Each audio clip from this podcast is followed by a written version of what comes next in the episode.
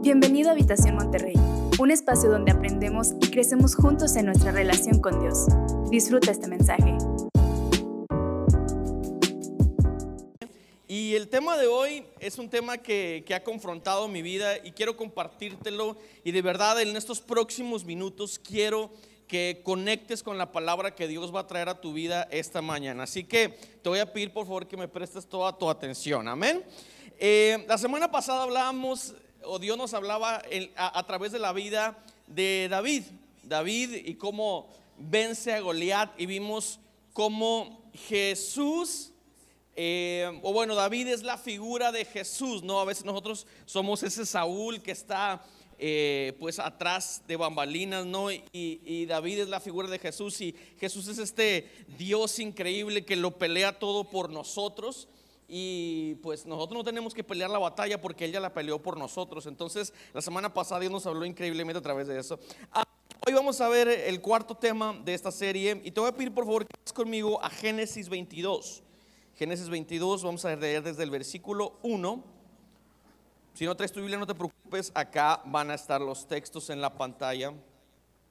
Eh, es, un, es un texto o una historia muy conocida Creo que los que ya tenemos algo de tiempo viniendo a la iglesia, ya la conocemos y si tienes bien poquito viniendo a la iglesia, no te preocupes, seguramente la, has escuchado o si no, hoy la vas a conocer. Muy bien. ¿Listos para recibir palabra de Dios? Amén. Dice acá, pasado cierto tiempo, Dios puso a prueba a Abraham y le dijo, Abraham, aquí estoy, respondió. Y Dios le ordenó, toma a tu hijo, el único que tienes y al que tanto amas, y ve a la región de Moriah. Una vez ahí ofrécelo como holocausto en el monte que yo te indicaré. Abraham se levantó de madrugada y ensilló su asno. También cortó leña para el holocausto y junto con dos de sus criados y su hijo Isaac se encaminó hacia el lugar que Dios le había indicado. Al tercer día, Abraham alzó los ojos y a lo lejos vio el lugar. Entonces les dijo a sus criados, quédense aquí con el asno, el muchacho y yo seguiremos adelante para adorar a Dios. Y luego regresaremos junto a ustedes. Abraham tomó la leña del y lo puso sobre Isaac, su hijo. Él, por su parte, cargó con él fuego y, con y el cuchillo, y los dos siguieron caminando juntos. Isaac le dijo a Abraham, Padre, dime, hijo mío, aquí tenemos el fuego y la leña, continuó Isaac, pero ¿dónde está el cordero para el holocausto? Y luego fíjate, esta, esta, frase está increíble. Dice, el cordero, hijo mío, lo proveerá Dios. Le respondió Abraham. Y siguieron caminando juntos. Amén. Así como estás, tómate unos segundos y vamos a orar. Amén. Dios, te damos muchas gracias por este mensaje, Padre. Gracias por tu palabra, Dios. Sabemos que tu palabra hace la obra, Dios. Así que eh, lo que nos queda a nosotros simplemente es decirte que nuestra vida es tierra fértil para esa palabra que tú vas a depositar en nosotros, Dios. Padre, te doy muchas gracias, Dios, por esta iglesia. Y te doy muchas gracias, Padre, porque hoy nos vas a hablar. De antemano lo creo, Dios, en el nombre de Jesús. Amén. Amén. El tema de hoy se llama el arte de perder. El arte de perder. Yo creo que esta palabra es una palabra que tiene una connotación un poco negativa, ¿verdad? Yo creo que nadie asocia la palabra pérdida con algo positivo. Siempre que perdemos, ¿verdad? Este, nos sentimos mal. Alguien ha, este, estado en un clásico rayados, rayados Tigres y su equipo pierde y cómo se siente cuando en la carne asada estás con, eres tigre y estás con rayados, ¿cómo te sientes? Y viceversa, ¿verdad? Se siente y que te celebran los goles en la cara y es terrible porque a nadie le gusta perder, aunque sabes que si vas a una carne de ese tipo, pues te atienes a las consecuencias, ¿verdad? En ambos, en ambos, este, eh, en ambos casos. Y, el perder nunca lo asociamos con algo artístico, ¿no? O sea, pareciera una locura que yo le haya puesto a este tema el arte de perder, el desprendimiento de las cosas siempre, o, de, personas siempre es, es muy complicado.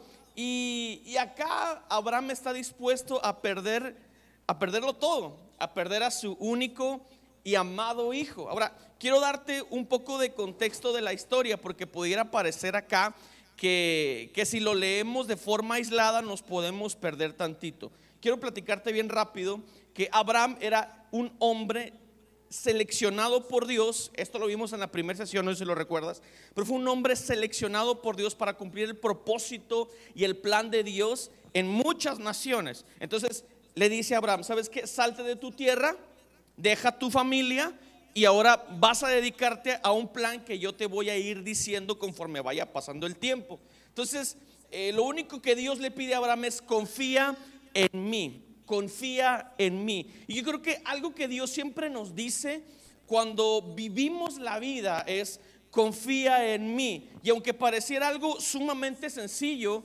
¿verdad que en medio de la dificultad esta frase confía en mí es bien difícil familia? Cuando, cuando escuchamos la Biblia y vemos a Dios que nos dice una y otra vez, confía en mí, ¡ah! se lee muy sencillo, pero en la práctica es sumamente difícil. Abraham obedece a Dios, toma a su esposa, toma las cosas que tiene y empieza a caminar. Pero en ese trayecto, eh, pues pasan por Egipto y entonces Abraham le dice a su esposa, ¿sabes qué? No les vamos a decir que eres mi esposa, vamos a decirle que eres mi hermana, por si te quieren tomar, yo poder salvarme mi pellejo y no me maten para poder tenerte a ti, ¿verdad? Entonces ahí vemos a Abraham que no está confiando al 100% en Dios. Y luego Dios rescata a Abraham, rescata a Sara de, una situación complicada y adversa. Siguen caminando, de pronto ven cómo el tiempo va pasando y la promesa de Dios no se cumple. Dios le dice a Abraham, voy a hacer una nación de ti, pero Abraham es un hombre de mucha edad, es un hombre de avanzada edad y no vemos la manera en la que él pueda tener hijos, en la manera en la que pueda tener descendencia. Abraham se desespera y Sara, su esposa, también se desespera y le dice, Abraham, yo ya veo que tú eres pues ya muy anciano. Yo no solamente soy anciana, sino que aparte de ser anciana soy estéril. Así que te voy a pedir que te acuestes con mi criada. Y después de que te acuestes con mi criada, esa va a ser la promesa de Dios para nosotros, ¿verdad? A partir de ahí va a venir esa generación. Entonces Abraham tiene un hijo fuera de su matrimonio. Y entonces Dios le sigue diciendo, es que yo necesito que confíes en mí. Suena bien, suena bien bonito, ¿verdad? Confía en mí, pero cuando vivimos la vida, ah, confiar en Dios no es tan sencillo, no es tan fácil. Confía en mí, espera en lo que yo tengo para ti. ¿Alguien alguna vez se ha adelantado en algún proceso, verdad? Y luego cuando está bien adelantado en el proceso, sientes que tomaste una mala decisión y dices, Chihuahua, ahora cómo, ¿Cómo me desprendo de esto? Creo, creo yo que todos en algún momento nos hemos sentido así, ¿no? Y para no hacerte tan larga la historia, cuando Abraham cumple 100 años, Abraham es eh, testigo de la promesa de Dios. Nace su hijo Isaac, que es a quien vemos ahora en esta historia. Nace su hijo Isaac y para Abraham es toda su adoración. Entonces, eh, Dios le dice a, Abraham, bueno, ya que pudiste ver a la promesa en tus manos, ahora quiero que me entregues esa promesa. Parece una locura lo que está pidiéndole Dios, ¿no? Es una locura porque tuvo tantos años esperando a Abraham esa promesa, a Isaac, su hijo, no el hijo que tuvo fuera del matrimonio, sino al hijo de Sara, su esposa, su legítima esposa, y, y, ahora Dios le está pidiendo ese hijo, ahora quiero, quiero que me des este hijo quiero que me entregues a, tu único y amado Hijo. Y si somos amantes de la palabra, bueno, podemos cometer el error de pasar este texto y ver el resultado de eso y decir, ah, bueno, ya, este, pasamos el, resultado de, este texto y, y, no pasa nada, seguimos a lo que sigue. Pero una persona que es muy analítica, sobre todo los ateos, ¿verdad? Que dicen, a ver, espérame, hagamos un alto aquí. ¿Qué le está pidiendo Dios a Abraham? ¿Qué le está diciendo? O sea, si vemos la palabra de esta manera, nos vamos a dar cuenta de que no es cualquier cosa. De hecho, hay un ateo muy famoso que se llama Richard Dawkins. Richard Dawkins hace un análisis profundo acerca de lo que Dios le está pidiendo a Abraham. Y Richard Dawkins dice lo siguiente. Dice, Dios ordenó a Abraham que hiciera una ofrenda quemada del hijo que había deseado por tanto tiempo. Abraham construyó un altar, le puso leña y ató a Isaac encima de la madera. Su cuchillo asesino ya estaba en su mano, cuando un ángel intervino dramáticamente con la noticia de un cambio de planes de último minuto. Dios solo estaba bromeando, después de todo, tentando a Abraham y probando su fe. Esta vergonzosa historia es un ejemplo simultáneo de abuso infantil, intimidación en dos relaciones de poder asimétricas y el primero, uso registrado de defensa de Nuremberg. Solo estaba obedeciendo órdenes. Richard Dawkins dice, dice esto. O sea, para una persona que es ateo o una persona que no cree en Dios, esta historia puede parecer un tanto eh, distópica, rara, algo que no tiene sentido absoluto. Pero yo quiero que por favor analicemos con cuidado esta historia. En la superficie, lo que Dawkins sugiere pudiera parecer razonable, ¿ok? Pudiera parecer que, que Dawkins tiene algo de razón. Pero la implicación de la historia que acabamos de leer de Génesis 22 no es que Dios tienta a Abraham, ¿ok? Dios no tienta a Abraham. Dios quiere probar el corazón de Abraham. Dios no está castigando a Abraham pidiéndole su único hijo. Dios quiere probarlo. Y algo que nosotros no entendemos cuando tenemos pérdidas es que Dios no nos está castigando. ¿Me sigues hasta acá familia? Dios no me está castigando cuando me quita algo. Dios no me castiga cuando tengo las manos llenas y de repente me quita todo lo que tengo en mis manos y yo lo traduzco como abundancia. Dios no castiga a, sus hijos de esa manera. ¿Sabes qué es lo que está haciendo Dios? Dios prueba el corazón del hombre. ¿Alguien me sigue hasta acá? Dios está probando el corazón de Abraham. Dios está probando su amor. Y entre líneas deja ver una pregunta. Dios le dice a Abraham, Abraham, ¿confías en mí? Y esa es la pregunta que Dios nos hace esta mañana. ¿Alguien me sigue hasta acá? Hoy Dios está susurrando nuestro nombre y nos pregunta, ¿confías en mí? Daniel, ¿confías en mí? Josué, ¿confías en mí? Mimi, ¿confías en mí? Cualquiera que sea nuestro nombre, Dios susurra nuestro nombre y en medio de la dificultad Él nos está diciendo, ¿confías en mí? Quiero que entiendas que no te estoy castigando por lo que estás perdiendo. Quiero que entiendas que no es un castigo que yo te estoy poniendo. Quiero que sepas que es una prueba que te ha de hacer saber que quiero que confíes en mí. Ahora, algo que nos pasó cuando recién iniciamos la iglesia, nosotros estábamos iniciando por ahí de noviembre del 2019 y estábamos rentando un local muy parecido a, donde nos reuníamos antes encima. ¿Alguien recuerda Cima? Bueno, eh, estábamos rentando un local así y lo rentábamos domingo a domingo y nos reuníamos ahí.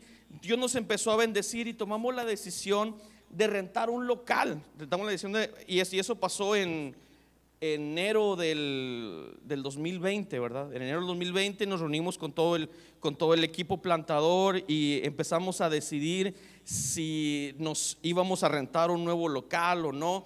Entonces, para este momento nuestros recursos eran mucho menores de los que tenemos ahora. O sea, estaban muy por debajo de nuestras posibilidades de rentar un local eh, mensual, ¿verdad? Porque acá pagábamos 6 mil pesos, o no me acuerdo una cosa así, 6 mil, 7 mil pesos donde estábamos. Y, ahora pues el, costo de un local mensual y con este compromiso pues se elevaba por mucho, ¿no? Entonces empezamos a buscar y, y encontramos un local, pues yo creo que la mitad de, esto, ¿verdad, Rubén? La mitad de esto, o un poco más chiquito de la mitad. Y dijimos, aquí Dios va, Dios va a bendecirnos, aquí vamos a estar con, la iglesia. Y llegamos y, le empezamos a meter mano. Y de, hecho traemos unas fotos. Mira, aquí estamos construyendo en el local. Eh, había, ah, porque es que había un muro ahí en medio y dije, ahí está el muro, mira, ahí estaba el muro y dijimos, necesitamos derribar ese muro para poder tener las reuniones. Este, y empezamos a construir y ahí fue cuando hicimos nuestra primera reunión y estábamos felices porque para los que saben, cuando tú rentas un local, tienes que dar un mes de renta y un mes de depósito, ¿verdad? Fue un desafío juntar ese dinero, reunimos, nos, pusimos a orar y, y, pues em, le empezamos a dar, ¿no? Entonces nosotros, ahí, está, ahí estoy yo cometiendo el error más grande de hace firmando, pero mira qué bonito se ven, mira la hermana Cande, mira Gama, Mari.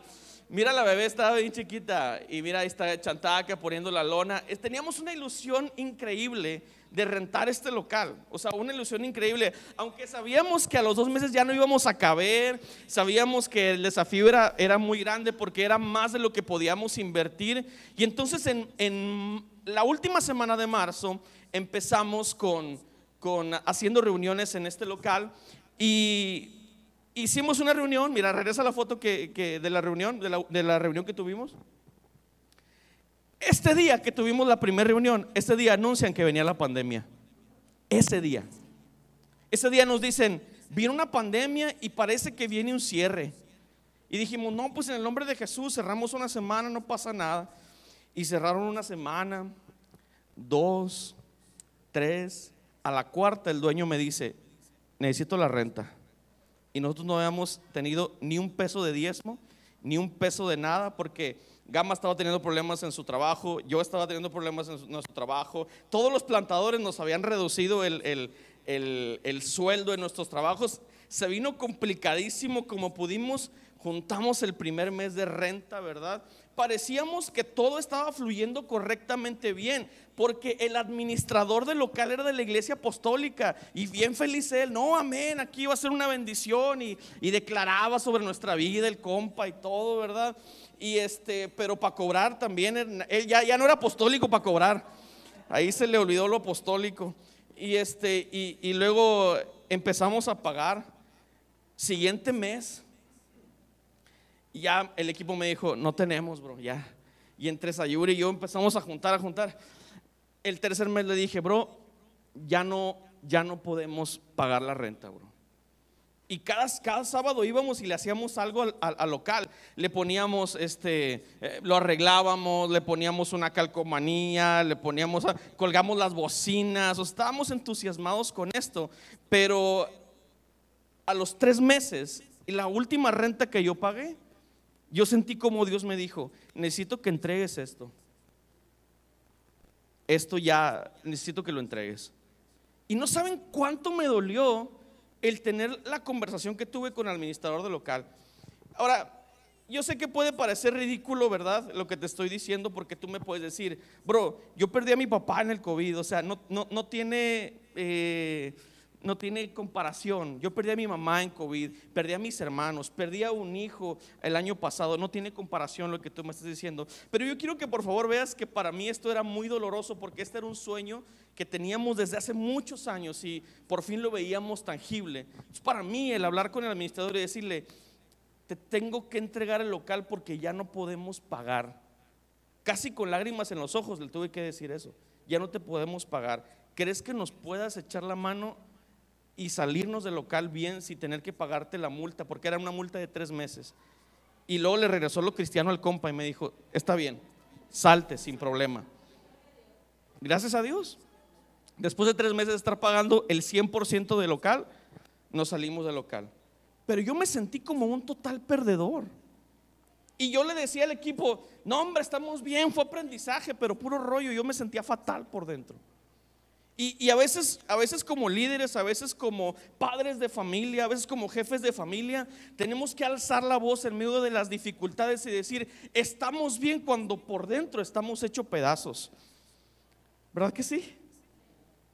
Cuando algo está rompiendo partes importantes de nuestro ser, a veces tenemos que levantar la voz y decir, estoy bien, no pasa nada. Ahora, mira lo que, lo que está pasando con Abraham acá.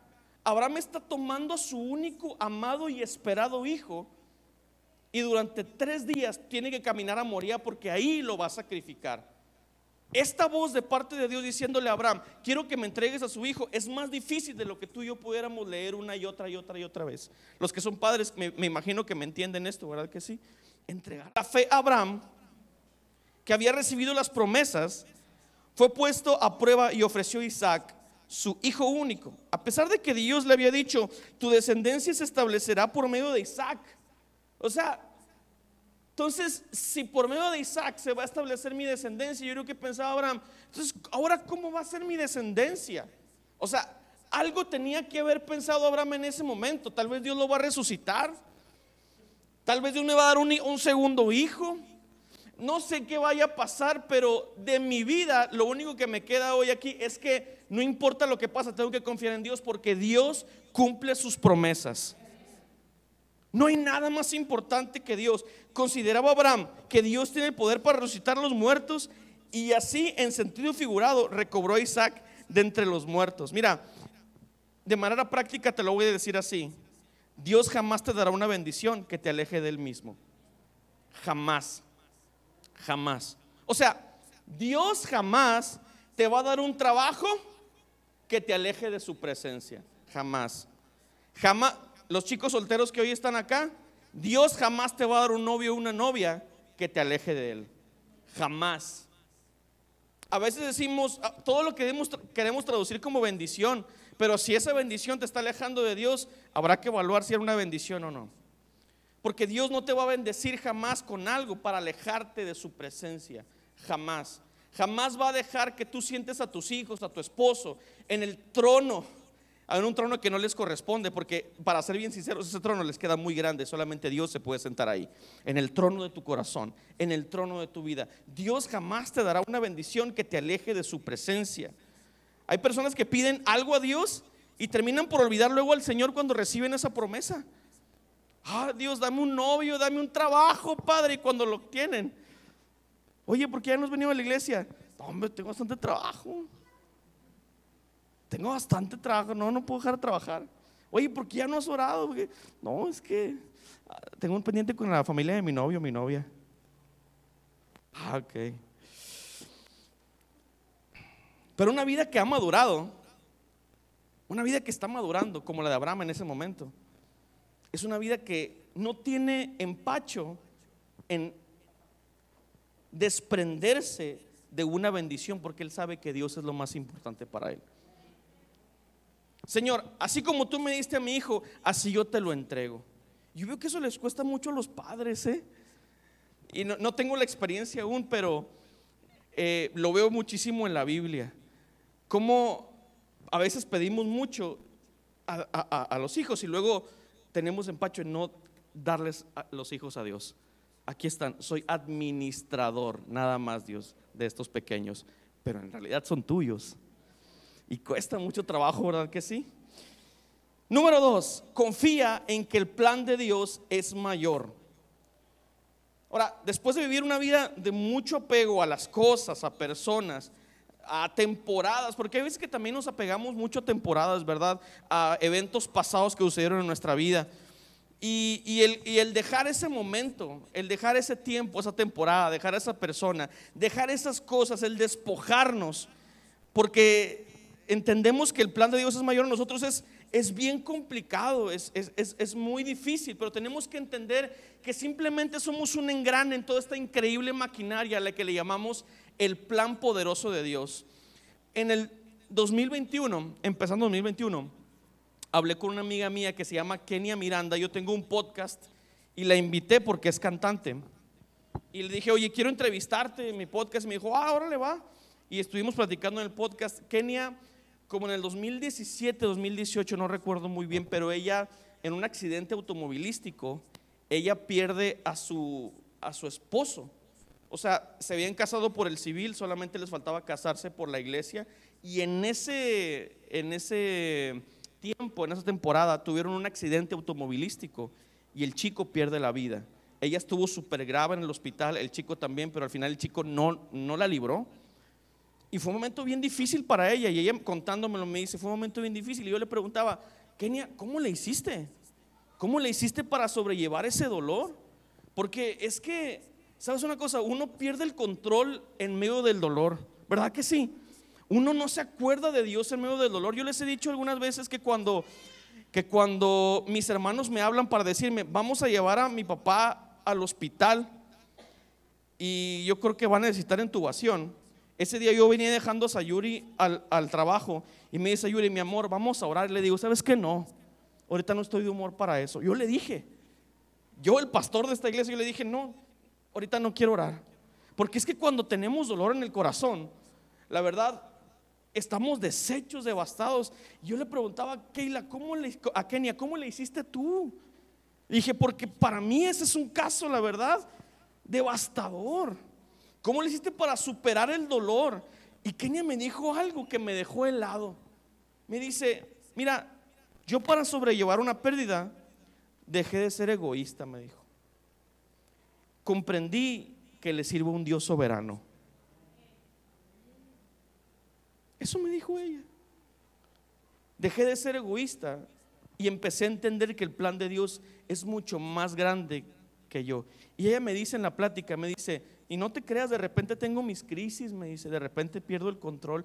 Pero si en medio del control, el descontrol que, tiene mi alma, pongo canciones de Jenny Rivera, todo lo que da. pongo a Juan Gabriel, ¿verdad? Todo lo que da. Dice, me voy, a, me voy a venir suicidando, me dice, Dios me libre. Dice, pero en medio del dolor, yo levanto mis manos y alabo con todas mis fuerzas.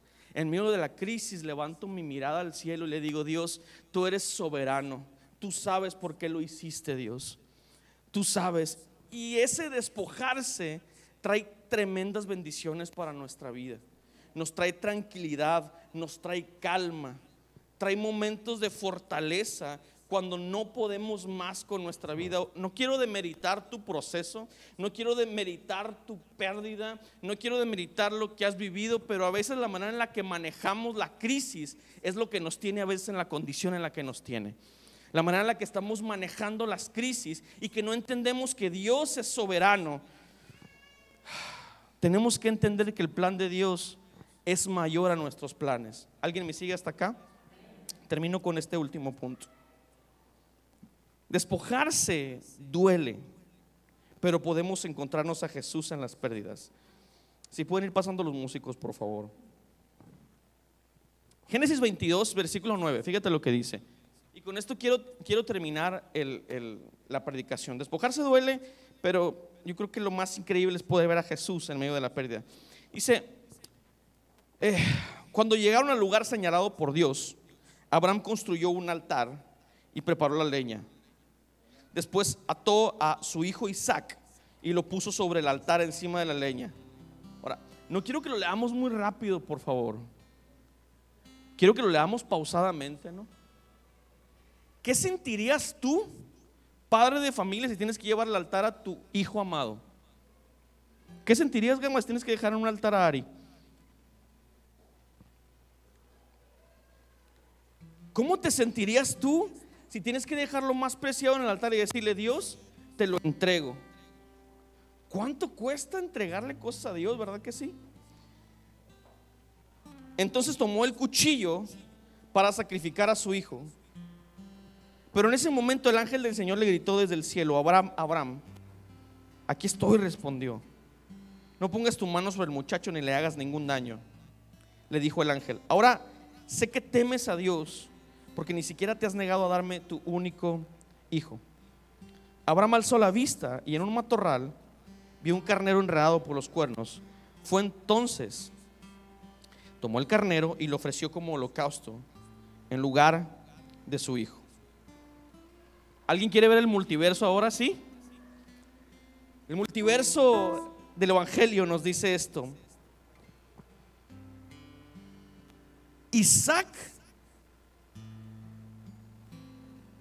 el destino de Isaac era ser sacrificado, no había de otra. Abraham estaba dispuesto a sacrificar a su hijo, él no le negó el hijo a Dios, ¿ok?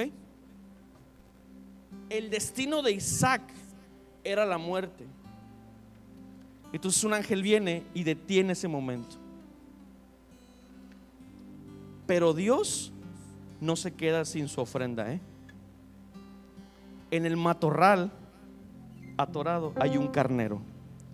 Y el carnero vino a sustituir la vida de Isaac. Nuestra esperanza en Cristo es que nuestro destino final es la muerte. Pero el sacrificio de Jesús nos dice, yo gané esta batalla por ti. Tu destino era la muerte, pero mi sacrificio te da vida.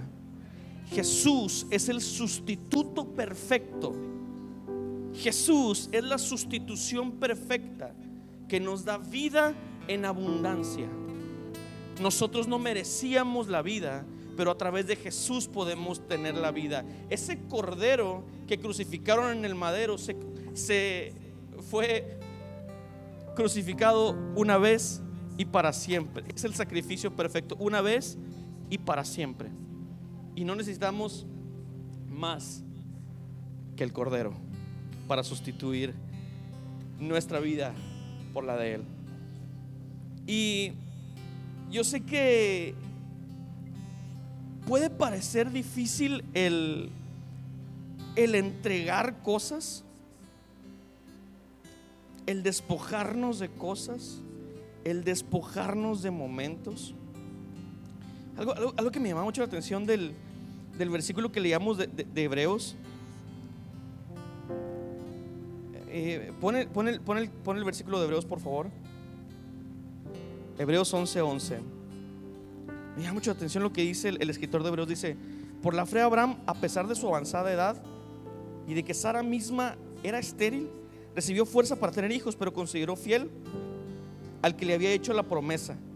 Así que desde así que de este solo hombre ya en decadencia nacieron descendientes numerosos como las estrellas del cielo e incontables como la arena a la orilla del mar. Fíjate, Abraham estaba dispuesto a entregar, pero Abraham creía en la promesa de Dios y no sabía cómo lo iba a hacer, pero él creía en la promesa de Dios, no sabía cómo iba a pasar lo que iba a pasar a continuación. Pero lo que sí estaba seguro es que Dios iba a hacer algo. Y tal vez hoy Dios te está pidiendo algo en tu vida y que entregues cosas. Y tal vez esa cosa que Dios te está pidiendo que entregues tiene que ver con un perdón, con perdonar a alguien que no has perdonado. Tal vez tiene que ver con dejar hábitos que no has dejado. Tal vez tiene que ver con dejar de entronar a tus hijos y a personas que amas en lugares que no les corresponden, porque eso también es, es incorrecto. Tal vez lo que Dios te está pidiendo hoy es que dejes de tener esas relaciones que te están afectando en tu vida. Y tal vez te va a costar muchísimo, pero ¿sabes qué es lo que ganas cuando haces ese intercambio? Ganas al Cordero ganas al Cordero de Dios. Cuando le dices, Dios, yo estoy dispuesto a entregarlo absolutamente todo, el Señor te dice, perfecto, por cuanto no me negaste eso que te costaba tanto entregarme, ahora me tienes a mí, el pan de vida. Como no me negaste lo que tanto te costaba darme, ese momento, esa temporada, ese dolor que te costaba entregarme, ahora por cuanto me lo diste, ahora tienes a Jesús para siempre. ¿Alguien le puede dar un aplauso a Jesús por ello? Ponte de pie. Gracias por acompañarnos.